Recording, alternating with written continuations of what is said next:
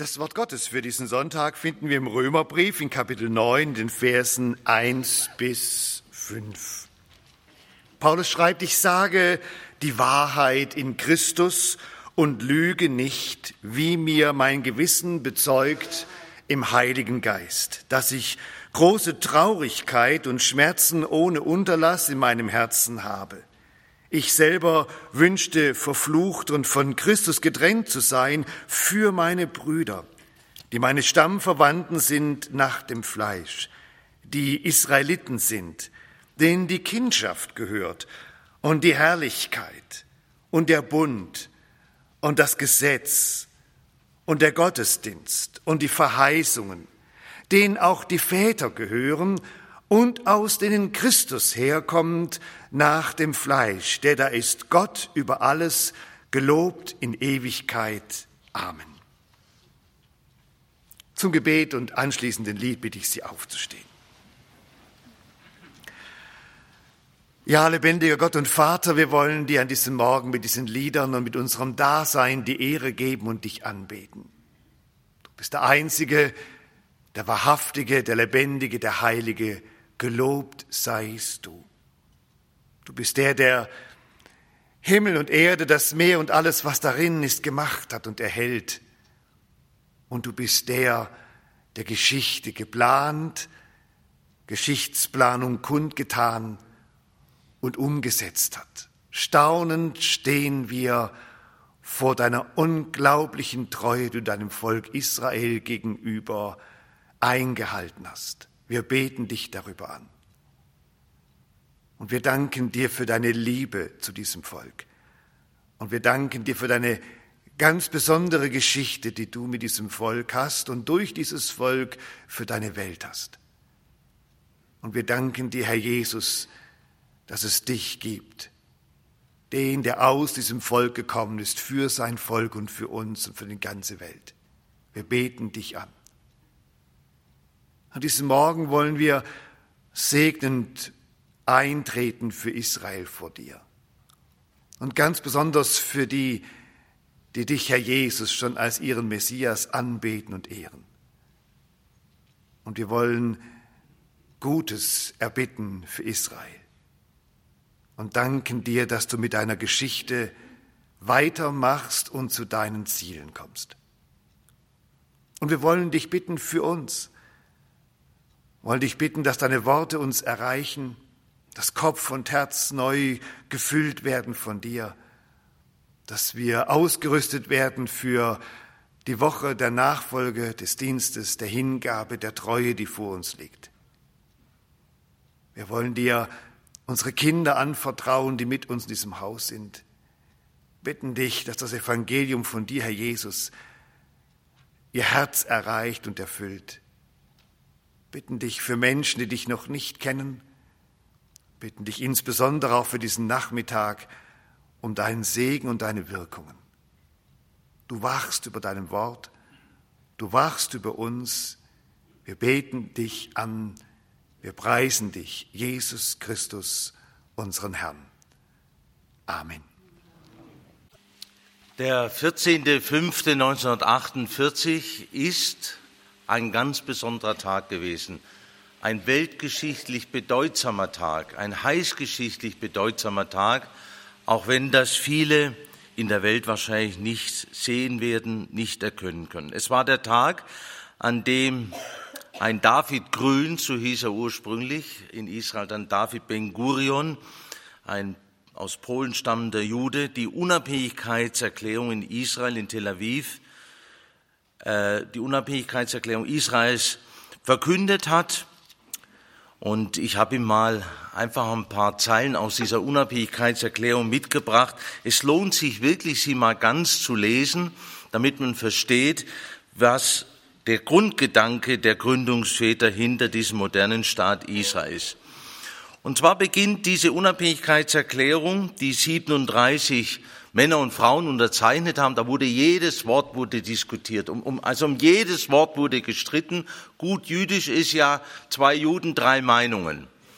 Und da hat die Gemeinde das auch gleich übernommen, ja, als geistliche Tradition. Wir verstehen ja auch trefflich unterschiedlicher Meinung zu sein und das auch zum Teil hart auszufechten. Aber bei den unseren äh, Brüdern, so möchte ich mal sagen, im Geist ist es noch besonders ausgeprägt.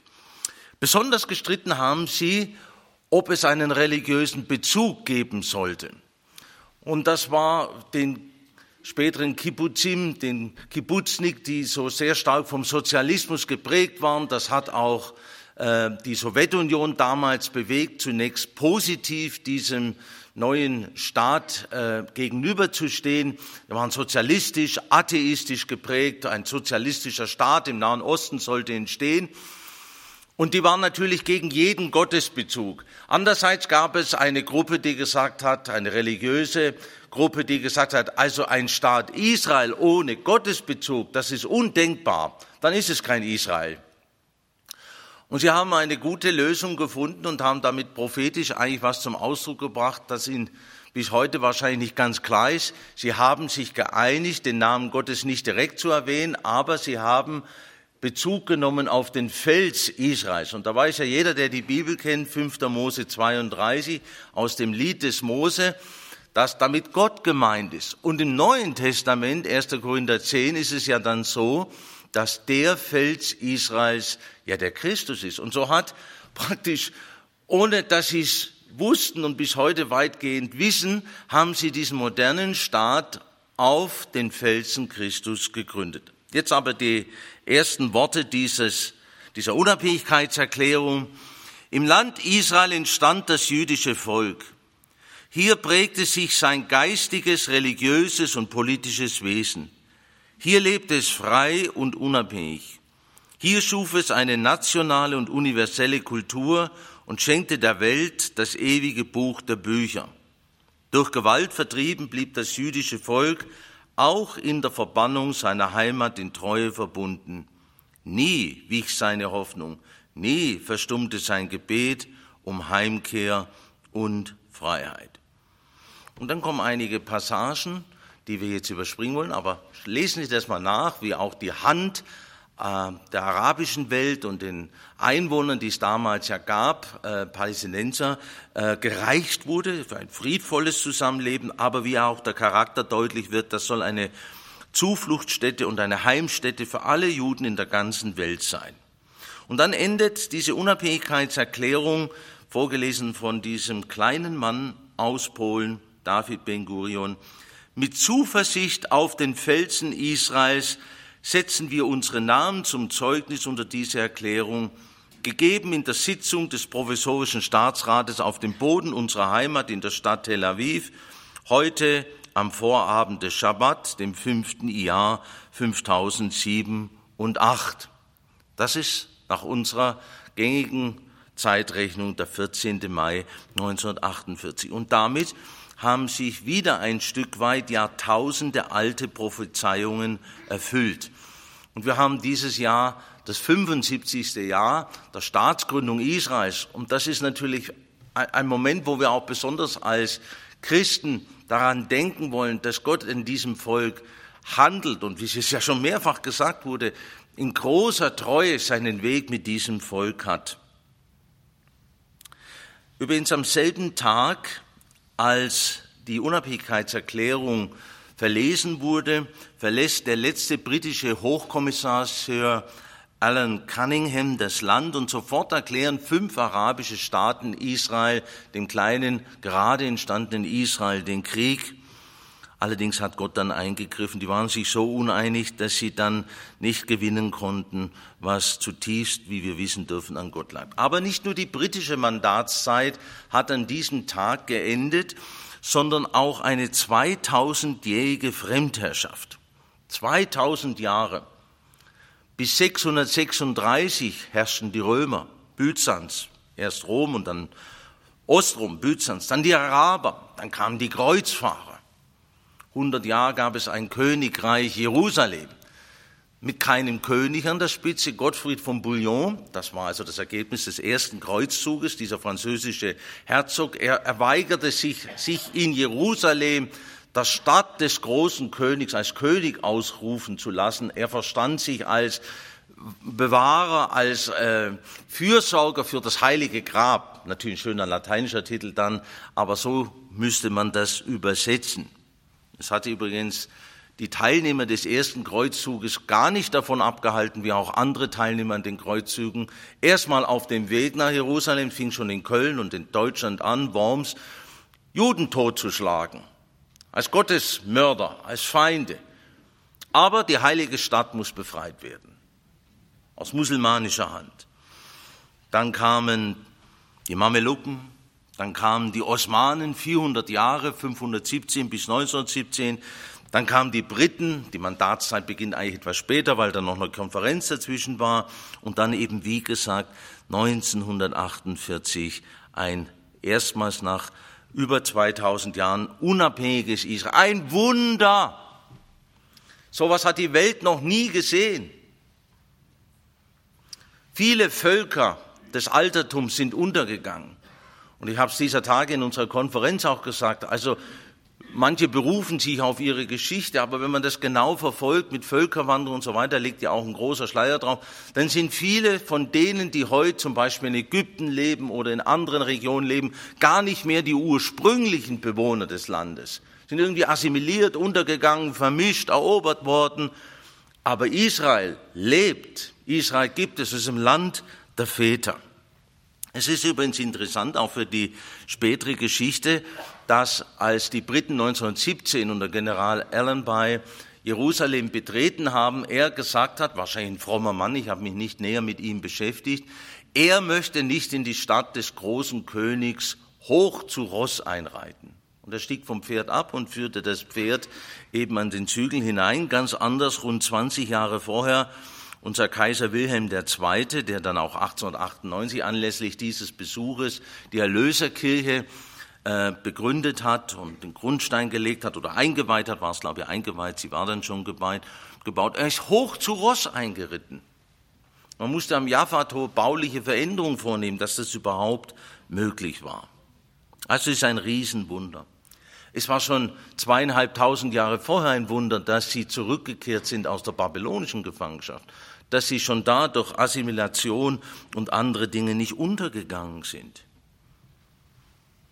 Aber nicht alle sehen dieses Wunder. Und ich weiß nicht, ob heute Morgen Sie, die Sie jetzt zuhören, vielleicht auch im Livestream, ob Sie dieses Wunder Gottes sehen. Denn man braucht ja schon Augen, die sehen. Die Kirche hat leider schon sehr früh angefangen, dieses Wunder Israel zu negieren. Man nennt das die Ersatz, die Replacement, englisches Wort eigentlich für Ersatz, Enterbungs- oder Substitutionstheologie. Und das geht so,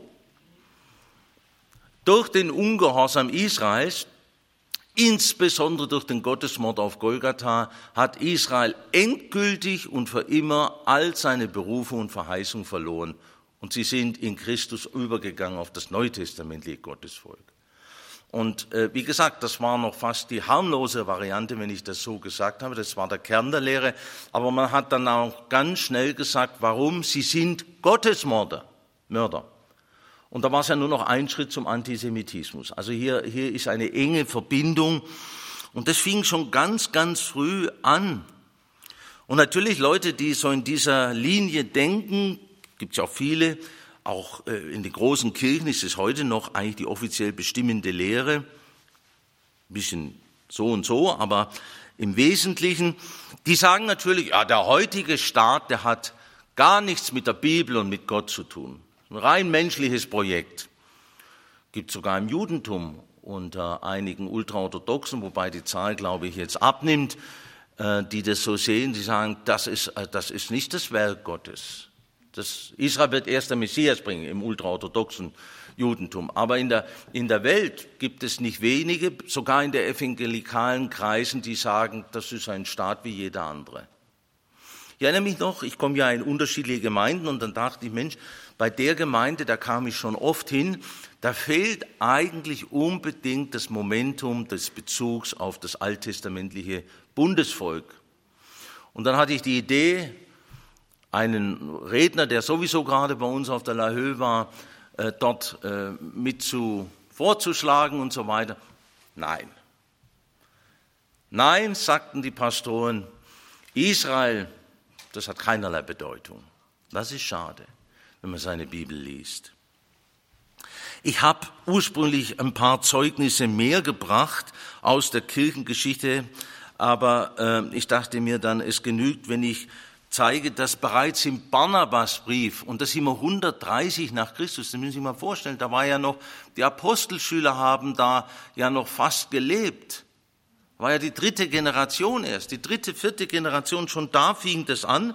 Im Barnabasbrief, also wir sind jetzt ums Jahr 130 nach Christus, das ist nicht der biblische Barnabas, den Namen hat man nur genommen. Da heißt es, Gottes Bund gelte nicht jenen, sondern uns. Ihr Bund wurde zertrümmert. Und es sich wie eine rote Linie in der frühen Christenheit verfolgen. Wir haben dann bei Justin dem Märtyrer eine ähnliche Formulierung um 155. Er spricht von der endgültigen Verwerfung. Tertullian um 200, Origenes auch um 200. Er sagt, an einer Stelle, sie werden nie wieder in ihren früheren Stand zurückkehren. Aus vorbei, denn sie haben Christus ermordet.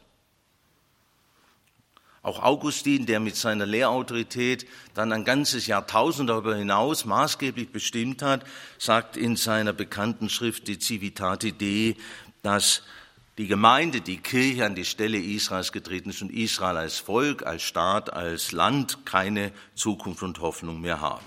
Aber es gab immer auch oft im Verborgenen die biblischen Positionen.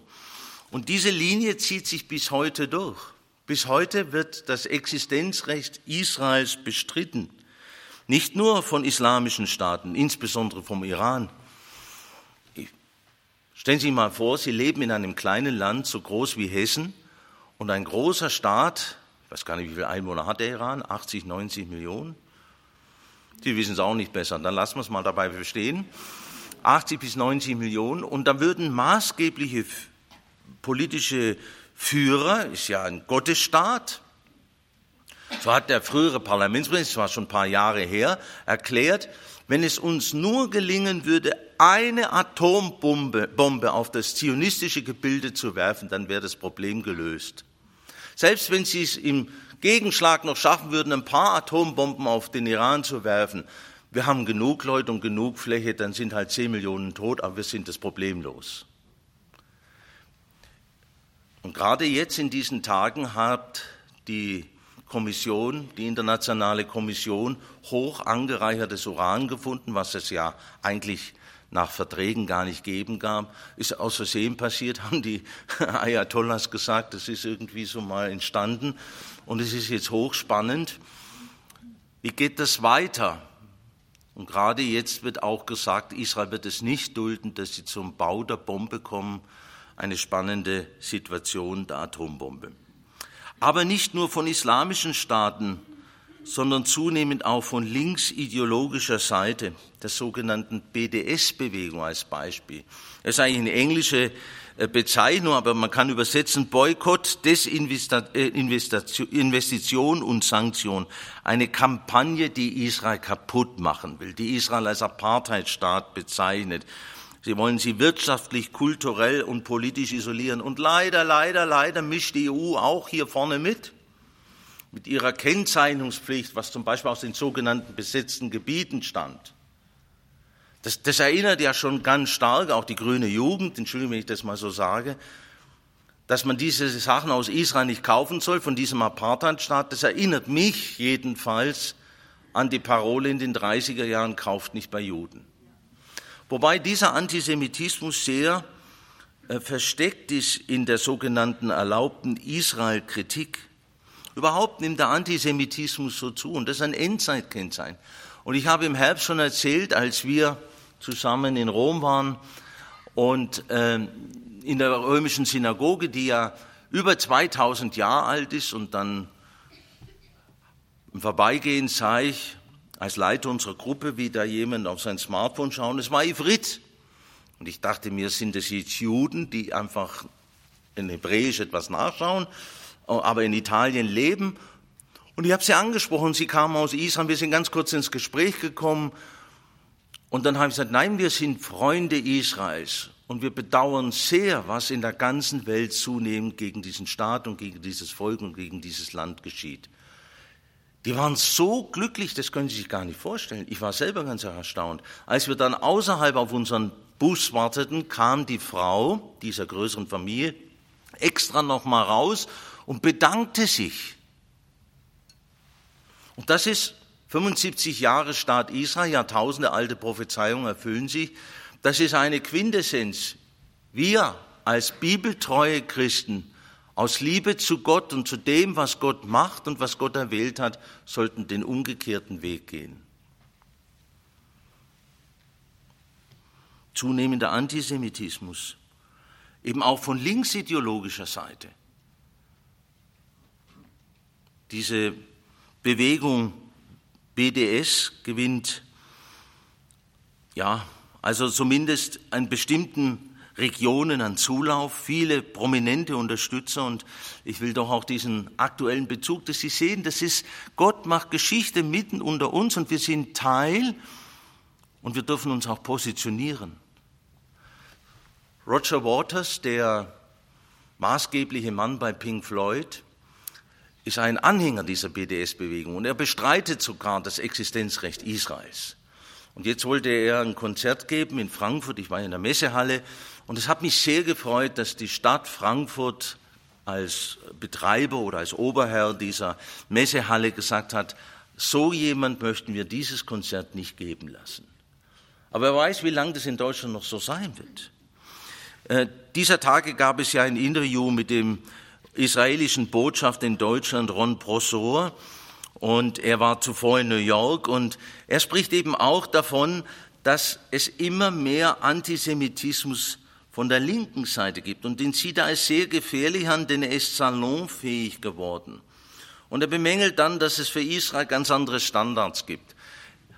Schauen Sie sich mal, wie viele Resolutionen des UN-Sicherheitsrates, manche sagen auch des Unsicherheitsrates, wenn man es zusammen formuliert, des UN-Sicherheitsrates gegen Israel gibt, wie viele Verurteilungen im Menschenrechtsrat. Also das sind Dutzende von Verurteilen und, und, und, und, und Beschlüssen, die da gefasst wurden. Und dann gucken Sie mal, wie wenig gegen Nordkorea, gegen Syrien, gegen Iran. Prosor führt dann sogar an, dass der Iran einen Sitz hatte in der Kommission für Frauenrechte. Geht's noch absurder? Also ist ganz aktuell diese Linie, die sich 2000 Jahre durchzieht. Ja, und warum ist die Welt so gegen Israel? Warum ist die Welt so gegen das Judentum? Weil es das Volk Gottes ist. Unsichtbare Welt steuert das so. Die wissen selber nicht, warum sie so fixiert sind auf dieses kleine Land, auf dieses kleine Volk und es mit mehrfach, äh, mit doppelten Standards messen. Und wenn wir jetzt morgen über Jordanien, dann am Mittwoch nach Israel reisen. Ich meine, es kommen sehr viele Touristen jetzt wieder, aber es ist ein Zeichen und Eckhard, ich erinnere mich an die Reise, die du 2004 organisiert hast, in die Fada, zwei Busse, Andreas Schäfer war dabei, ich glaube, ich habe die am vierten oder fünften Tag entdeckt, ja, bei den 100 Leuten. Nein, also, und das wurde in Israel wahrgenommen. Ich habe sogar eine Urkunde gekriegt. Ich weiß gar nicht, wo ich die habe, aber ist egal. Brauche im Himmel nicht. Aber die haben sich gefreut. Und ich glaube, da hat ein Umdenken stattgefunden. Kirchen, Christen, das waren Kreuzfahrer, das waren Judenhasser, Judenverfolger, die uns vorwerfen, wir hätten Gott ermordet. Aber sie merken so langsam, dass sie unterscheiden müssen zwischen den großen Institutionen und dieser Gruppe von, ich sag's mal, Kernechten. Und immer mehr nehmen sie wahr, auch durch die messianischen Juden im eigenen Land, die stehen zu uns da fühlt sich auch etwas von Römer 9 bis 11. Also ein Wunder, ein echtes Wunder. Übrigens, das sei mir noch gestattet zu sagen, wo heute der Antisemitismus sein Haupt erhebt, da ist morgen die Christenverfolgung da. Glauben wir nicht, dass sie die Letzten sind, sie sind allenfalls die Ersten. Ein Wunder. Das hat ja der fromme General von Zieten, ein echter Haudegen, ich habe ein bisschen mal biografische Eckdaten gelesen, gibt schon spezielle Christen, gell? Also damals, heute natürlich sind es alle Da war schon ein Haudegen. Erst war Friedrich der Große nicht so begeistert von ihm, nachher wurde er sein väterlicher Freund und aber auch Christ. Und er fragte ihn nach einem Gottesbeweis und er sagte die Judenmajestät. Das ist ja bekannt. Und äh, Ari Lipinski schreibt in seinem Artikel im Faktum, wir werden ihn, so es Gott in Jerusalem treffen und im Mai wird er uns per Zoom auch am Israeltag einen Vortrag halten. Er zitiert David Ben Gurion, der gesagt hat, in Israel musst du, um Realist zu sein, an Wunder glauben. Fand ich so schön, am Ende seines Artikels sagte er, ja, wie soll das mit der Justizreform bei diese, diesen verhärteten Fronten gehen in Israel? Dann sagt er einfach, wie immer. Es wird ein, ein, ein Wunder geben. Ein, ein Wunder, dass irgendwie sich dieser Knoten löst. 75 Jahre Staat Israel. Jahrtausende alte Prophezeiungen erfüllen sich. Es könnte ich fast die ganze Bibel vorlesen, die von der Treue Gottes, auch von der Treue gegenüber seinem Volk spricht. Äh, Gott ist treu, selbst wo sie untreu waren. Gott sei Dank ist Gott anders. Sonst könnten wir alle heimpacken. Wenn Gott nicht so wäre, wollen Sie die Hand heben und sagen, du musst ja bei mir bleiben, weil ich so vorbildlich und treu durch mein Leben gehe? Wollen Sie die Hand heben und sagen, da kann kommen, was will, ich werde dich nicht verleugnen? Da hat schon mal einer gesagt. Nicht wir halten ihn, er hält uns. Das ist so tröstlich, dass Gott so ist, wie ist, aber anders. Und Paulus sagt ganz klar in seinen Ausführungen über die Treue Gottes in Römer 9 bis 11, dass ihnen die Sohnschaft, Römer 9, Vers 4, die Sohnschaft nach wie vor gehört. Das ist ein völkischer Sohn. Wir sind Söhne als Familie, die Gemeinde, aber ein völkischer Sohn. Pharao, der Gottkönig, kriegt von Mose und Aaron gesagt, lass meinen Sohn ziehen, der Erstgeborene der Völker. Ihm gehört die Herrlichkeit, die Bundesschlüsse, das Gesetz, der Gottesdienst, die Verheißungen, denen, denen auch die Väter angehören. Aber Gott musste sie um ihrer Untreue, um ihrer Sünde willen immer wieder ins Gericht führen, weil er sie liebt. Dahingegeben, mach was du willst, ist ein viel schlimmeres Gericht, als dass Gott eingreift und zurechtbringt. Und schon Mose kriegt ja bei seiner Berufung oder bei seiner erneuten Berufung, so müsste man es genau sagen, im Alter von 80 Jahren am Berg Sinai mit dem brennenden Dornbusch das entsprechende Symbolbild. Der Dornbusch, der ist an sich nix, stachlig, widerborstig, das ist Israel. Aber der Herr wohnt in ihm und seine Stimme kommt aus diesem Dornbusch. Und in der Geschichte hat er immer wieder gebrannt, aber nicht verbrannt, weil Gott in ihm wohnt. Und so wird Realität Step by Step in Christus. Wenn Paulus dann in Kapitel 11, Vers 1 sagt, so frage ich nun, hat denn Gott sein Volk verstoßen? Das sei ferne. Gott hat sein Volk nicht verstoßen, das er zuvor erwählt hat. Und dann sagt in Vers 25 desselben Kapitels, ich will euch dieses Geheimnis nicht verhehlen. Verstockung ist einem Teil Israels widerfahren, bis die Fülle die Vollzahl, das Pleroma der Nation eingegangen ist. Und so wird ganz Israel gerettet werden. Ich habe ja diesen Abschnitt überschrieben, Jahrtausende alte Prophetien erfüllen sich. Jetzt muss ich Ihnen ja auch mindestens zwei, drei nennen. Und da gehe ich in eine Prophezeiung zurück, die dreieinhalbtausend Jahre alt ist. Und zwar sagt der Herr durch Mose in der Tora, das sind die bekannten Kapitel 5. Mose 28 fortfolgenden. Wenn ihr mir treu nachfolgt, dann werde ich euch segnen und so und so, so, so. Sieg über die Feinde, ihr werdet euch mehren und keine Missernte und all die Dinge, keine Fehlgeburt. Aber er sagt auch, wenn er mich verlasst, dann wird euch Folgendes treffen. Und eins dieser Gerichte, das Gott, die Gott ankündigt, sagt, denn der Herr, für den Fall, dass du ungehorsam bist, wird dich zerstreuen unter alle Völker. 3500 600 Jahre alt. Denn der Herr wird dich zerstreuen unter alle Völker von einem Ende der Erde bis ins andere. Aber auch Was Gott dann tun wird, in Kapitel 30, Vers 3 des fünften Buches Moses ist dreieinhalbtausend Jahre alt, so wird der Herr, dein Gott, deine Gefangenschaft wenden und sich deiner erbarmen und wird dich wieder sammeln aus allen Völkern. Gott schreibt Geschichte, kriegen Sie es mit? Aus 150 Nationen sind Millionen Juden eingewandert. Ich sag mal, da liegt schon ein Schlüssel für das Geheimnis Israels. Sie haben die ganze Welt in sich aufgenommen und repräsentieren heute einen Mikrokosmos des Gesamtkosmos. Ihnen ist alles da. Und ich sage immer, Jerusalem ist ein Brennglas. Alles, alle Probleme der Welt werden hier potenziert und werden hier besonders deutlich. Ich will dich sammeln. Und wenn du bis ans Ende des Himmels verstoßen wärst, so wird, wird dich doch der Herr, dein Gott, von dort sammeln und dich von dort holen. Ein Wunder. Ins Land bringen, was die Väter, das ist ein Wunder. Hätten sie 1944, als die ungarischen Juden zu Hunderttausenden mit Viehwaggons herangekarrt wurden und 80 Prozent gleich in die Gaskammer marschiert sind, hätten sie den Mut gehabt zu sagen, und in wenigen Jahren wird es einen Staat Israel geben und die Nazi-Barbarei ist zu Ende. Jesaja 54, ich habe dich einen kleinen Augenblick verlassen.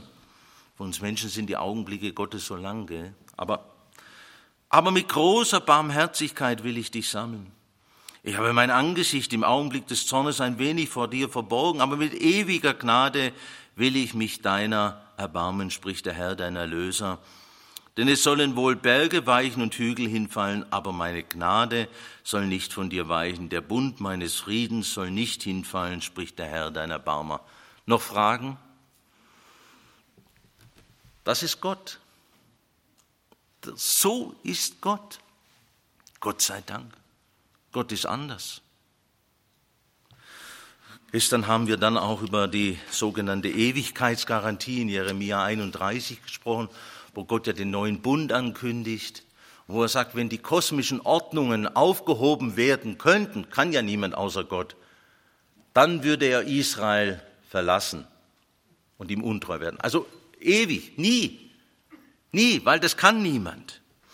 Und wir haben am Freitagabend schon die besondere Schau eines Feldes voller Totengebeine gesehen, die Hesekiel zweieinhalbtausend Jahre vor unserer Zeit hatte.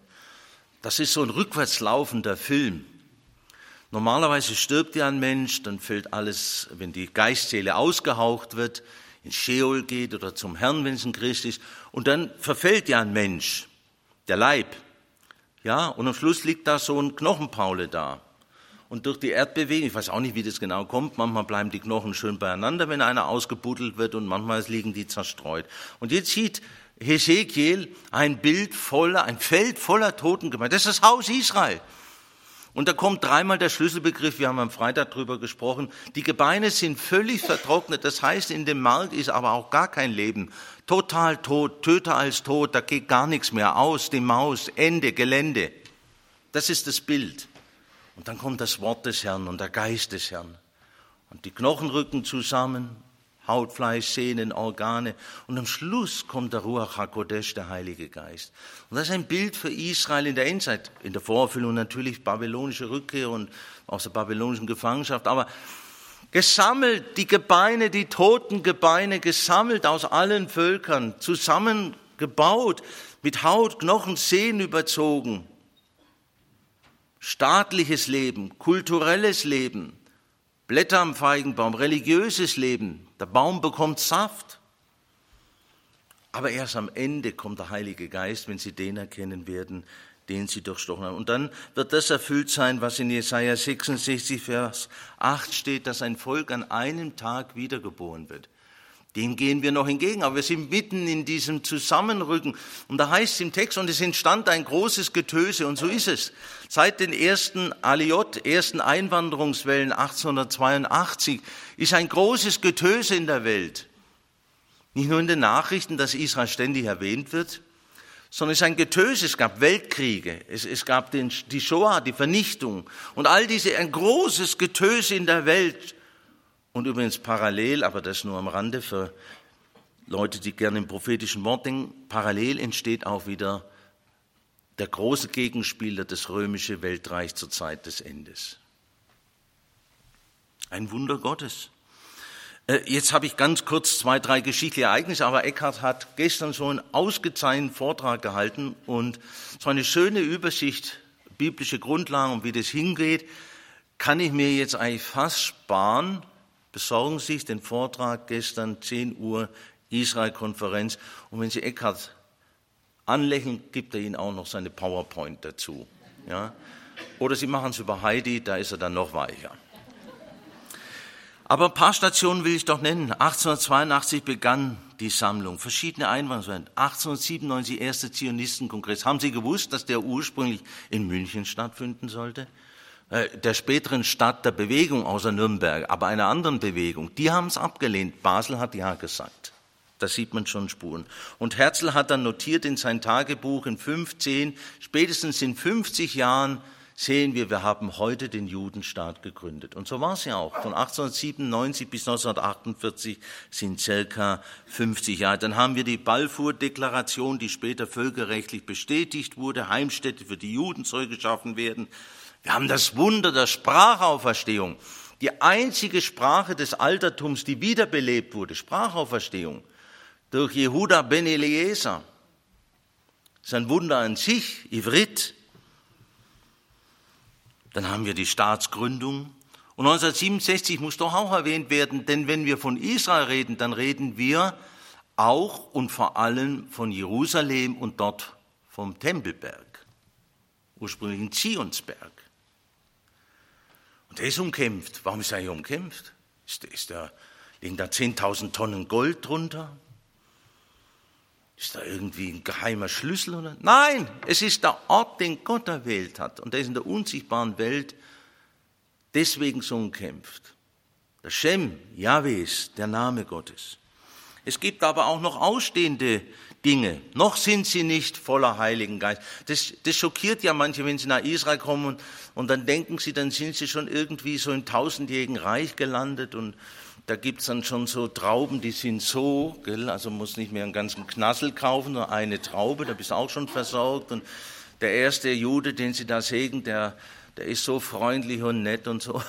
Und dann kommt er auf den ersten Juden, Entschuldigung, wenn ich das mal so sage, und der haut ihnen die Tür vor der Nase zu. Das ist eine raue Gesellschaft, auch durch den Krieg und durch die Unabhängigkeit und die Geschichte. Nur müssen Christen nicht immer sanft sein, das will ich auch sagen. Aber es ist noch nicht so weit und man, das muss man ganz wichtig, erst die äußere Sammlung, dann die innere Erneuerung. Was kann noch kommen? Manches muss sich noch erfüllen, manches kann sie erfüllen. Wir haben über den Zug der Nordmacht gesprochen. Das finde ich so interessant. Wenn Sie nach Norden gehen, kommen Sie Syrien, Türkei, Kiew, Moskau, Petersburg. Persien wird erwähnt. Das heißt in Ezekiel 38, 39, von dieser Macht, die nach Norden, Süden, Osten stößt, Westen stößt. Ich will dich herumlenken auf die Berge Israels. Das könnte noch sein. In Sacharja 12 wird von einer Schlacht um Jerusalem berichtet, in der Israel siegt.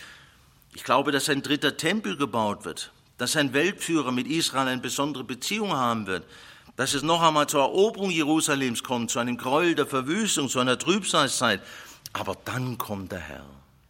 Denn er hat ja versprochen, Ihr werdet mich nicht sehen, bis ihr sprecht, gepriesen sei der, der da kommt im Namen des Herrn. Und dann wird Israel zum ersten Mal im Vollumfang durch die Wiedergeburt unter der Hauptschaft Jesus des Messias das Priestervolk auf Erden sein. Und alle müssen und werden nach Jerusalem ziehen. Und das Wort wird ausgehen von Jerusalem. Jesaja 2. Und welche Nation nicht hinzieht? Samaria fragt so, Entschuldigung, ich habe gestern ein bisschen denen schon verraten, was in 14 steht. Aber du hast dann natürlich am Abend noch ausgelegt. Wird es nicht regnen? Mama, mit der ganzen Regnerei, das ist ja eh was Besonderes, oder? Ob da schon irgendwie die Hand Gottes? In manchen Ländern regnet es viel, in manchen gar nicht. Gut, das ist ein anderes Thema. Aber da heißt, wer nicht kommt, über dieses Land wird es nicht regnen. Was das bedeutet, äh, das können Sie in der Sahelzone und in anderen Regionen sehen. Jetzt wollen wir noch in die Schlussgerade gehen. Man kann ja fragen, okay, ich gebe mich geschlagen. Die spielen eine besondere Rolle. Und ehrlich gesagt, wenn ich die Bibel lese, geht es eigentlich immer um Israel. Aber wo, wo kommt etwas so, was ein bedeutsames Volk wie die Schwaben vor? Gut, die Partner könnte man im Nebensatz auch erwähnen. Warum ist die Bibel voller Israel? Israel vorne, Israel hinten, Israel in der Mitte, überall Israel. Ist Gott nicht ein Gott aller Menschen? Ist Gott nicht ein Schöpfer aller Menschen? Liebt Gott nicht alle Menschen? Warum geht es denn immer um Israel? Und da haben wir die Antwort, weil Israel eine Modellvorführung, eine Mustervorführung Gottes ist. An Israel zeigt Gott, wie wir Menschen sind und wie er ist. Um es mit dem Thema von heute Nachmittag zu sagen, anders. Ist anders. Und das gilt für alle. Wenn wir also die Geschichte Israels lesen, lesen wir unsere Geschichte. Aber da kriegst du manchmal, da denkst du, das gibt's doch nicht. Also Richterbuch. Jedes Mal rege ich mich auf und jedes Mal sagt der Herr, und wie sieht's bei dir aus? Da sind sie untreu, Gott gibt sie in Fremdherrschaft, sie schreien zu dem Herrn, der Herr erbarmt sich, sandt einen Richter und es geht ihnen wieder gut. Dann fallen sie wieder ab, wieder Götzendienst, wieder gehen sie Wege ohne Gott. Der Herr sendet Gericht, sie leiden darunter, Fremdherrschaft, sie schreien zu Gott, Gott sandt einen Richter, der rettete sie. Ah, jetzt haben sie es gelernt. Ah, jetzt haben sie es, ah, das, das einmal reicht, oder? Nein, noch ein zweites Mal, noch ein drittes, noch ein viertes, noch ein fünftes, noch ein sechstes Mal. Du kriegst die Krätze. So sind wir Menschen. Am Ende von 2. Könige 17 heißt als Begründung für die assyrische Gefangenschaft des Nordreichs oder Deportation, sie haben alle Sünden begangen, sie haben alles getan, was man nur tun könnte. So sind wir. Die Geschichte Israels ist unsere Geschichte. Und das Erbarmen und die Treue Gottes ist auch die Treue und Erbarmen, das Erbarmen Gottes uns gegenüber. Deswegen kann ich das Alte Testament lesen als Spiegel. Wenn Gott Israel fallen lässt, dann gnade uns. Wenn Gott Israel untreu wird, was ist dann mit uns? Aber wenn Gott mit diesem Volk zum Ziel kommt, was für eine Verheißung. Paulus sagt, wisst ihr was, das wird nichts anderes sein als eine geistliche Atombombe, Entschuldigung für den Vergleich, Leben aus den Toten. Du Boing, das ist unfassbar, was dann sein wird. Und so ist Israel eine, ich habe immer Modellvorführung gesagt, aber Modellpassen, man müsste Mustervorführung sagen, denn sie sind ja nicht nur ein Modell, das nicht real existiert, sondern sie sind ja wirklich genau so im Kleinen, wie wir im Großen sind. Und deswegen beendet Paulus, und wir sind schon in der Zielgeraden, auch seine äh, Darstellung über die geoffenbarte Gerechtigkeit Gottes und das Problem des auserwählten Volkes. Der Römerbrief ist ja systematisch und er stellt die Liebe des Herrn in der geoffenbarten Gerechtigkeit dem Sohn Gottes am Kreuz und bestätigt durch Auferstehung dar. Und, und dann wird es so ausgeführt und Römer 9 bis 11 sagt, ja, und was heißt das jetzt für Israel? Was heißt das jetzt? Na, Paulus, also sie sind nicht verworfen, ihnen ist weiter, weiter, weiter, aber sie sind beiseite gesetzt. Aber am Schluss endet es nicht mit dem Gericht, sondern ganz Israel wird gerettet werden. Und dann kommt genau das, was ich gerade gesagt habe. Das, was da gelaufen ist und laufen wird und läuft in Israel, das ist ein Modell für die ganze Welt. Deswegen endet es mit einer Doxologie. Ganz Israel wird gerettet werden, denn die Gnadengaben und die Berufung Gottes sind unbereubar. Vers 32, denn Gott hat alle zusammen in den Ungehorsam eingeschlossen, damit er sich aller erbarmt, so wie bei Israel. Welch Tiefe des Reichtums, sowohl der Weisheit als auch der Erkenntnis Gottes, wie unausforschlich sind seine Gerichte, unausspürbar seine Wege, denn aus ihm und durch ihn und zu ihm hin sind alle Dinge, ihm sei die Herrlichkeit, in Ewigkeit. Amen. Und was bleibt jetzt? Wir haben gelesen, wie Paulus brennt für sein Volk. Er hat das Herz Christi, Christus, der Vater, Gott brennt. Der ist nicht nur so ein bisschen angetan, der ist total, na, das möchte ich jetzt nicht sagen, aber er ist voller Liebe, voller Hinwendung. Das ist, was Israel betrifft, das ist sein Augapfel. Und von der Gemeinde heißt, und da tut mir immer so weh, wenn manche so abfällig von der Gemeinde und von den Gläubigen reden. Ich weiß, Das, da gibt's viele komische Typen. Einer steht hier vorne. Aber Gott redet mit großer Hochachtung und er sagt, wer seine Hand an die Gemeinde legt, legt sie an den Tempel Gottes und der ist ihm heilig, der hat es mit Gott zu tun. Und das gilt auch für Israel. Und das haben wir nicht zu schmähen. Das haben wir nicht zu verachten, sondern Gott zu danken, dass er mit solchen Leuten wie mir zurechtkommt. Und wenn ich Zweifel habe, dann lese ich die Geschichte Israels und sage, oh, die waren aber auch schwierig. Und da sehe ich mich. Und da sehe ich das Erbarmen Gottes. Paulus wollte sich verfluchen,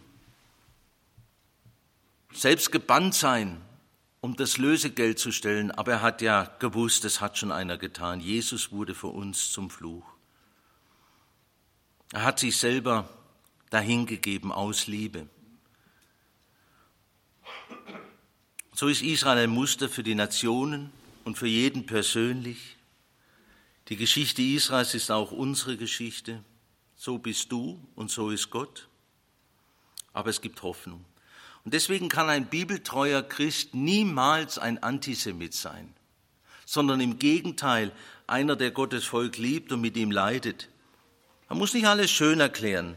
Einer, der sich in ihm wiederkennt und dankbar ist, dass der Gott Abrahams, Isaac und Jakobs gnädig ist und barmherzig und dass er sich in seiner Liebe gebannt hat, um nicht nur sein verlorenes Israel, sondern auch ihn zu retten. Freuen Sie sich über Israel, über Gottes Werk?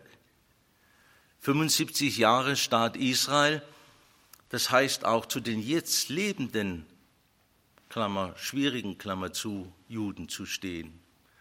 Man darf nicht nur Grenze hinlegen und den Antisemitismus und die Verfolgung von Juden in früheren Jahren bedauern, sondern jetzt, jetzt in dieser Zeit, wo dieses Haupt der Feindschaft gegen Gott, indem man gegen sein Volk sich immer frecher erhebt. Wer Israel segnet, ist gesegnet. Und Gott wird sie zum Ziel bringen. Glauben Sie das? It's real. Es ist wirklich wahr. Eine Frau Christin, will dann mit ihrem Mann, sie hat vier Kinder, Arizona, USA, sie will eine Wandertour machen und bricht in der Hofeinfahrt zusammen. Ihr Mann muss sie zweimal beleben, bis der Krankenwagen kommt. Auf der Fahrt ins Krankenhaus muss sie mehrfach wiederbelebt werden. Ähm, Im Krankenhaus selber nochmal. Insgesamt war sie fast eine halbe Stunde ohne Sauerstoffversorgung oder sehr mangelhaft nur. Und sie wacht wieder auf. Und die Ärzte haben gesagt, ja, die ist so, also die, da wird jetzt alles Mögliche geschädigt sein. Das Erste, was sie macht, ist, dass sie einen Zettel erbietet und einen Stift und schreibt mit wackeliger Hand drauf, It is real. Es ist wahr. Es ist Realität. Worauf ihr Mann sagt, was? Es ist Realität. Und dann berichtet sie, wie sie in diesen Phasen, wo sie hier nicht mehr war, oben war. It is real. Das werden wir erleben. Und wir danken Gott, dass er anders ist, so wie er ist. Amen. Wir wollen beten. Herr Jesus, danke, dass du so bist, wie du bist. Und alles, was du sagst, geschieht. Und da können Menschen, Mächte, Kräfte, die unsichtbare Welt toben und Pläne schmieden, wie immer sie wollen, du kommst zum Ziel. Danke für dein Israel, danke für Jerusalem, danke für deine Gemeinde, danke für deine Heilsgedanken und danke, dass du so treu bist, bei uns ganz persönlich, wie du deinem Volk treu bist. Deine Treue kann nicht gebrochen werden. Du bist ein wahrhaftiger, ein gütiger, ein gnädiger Herr. Und deinen Namen wollen wir preisen, deinen Namen wollen wir heiligen und erheben. Gelobt seist du. Amen.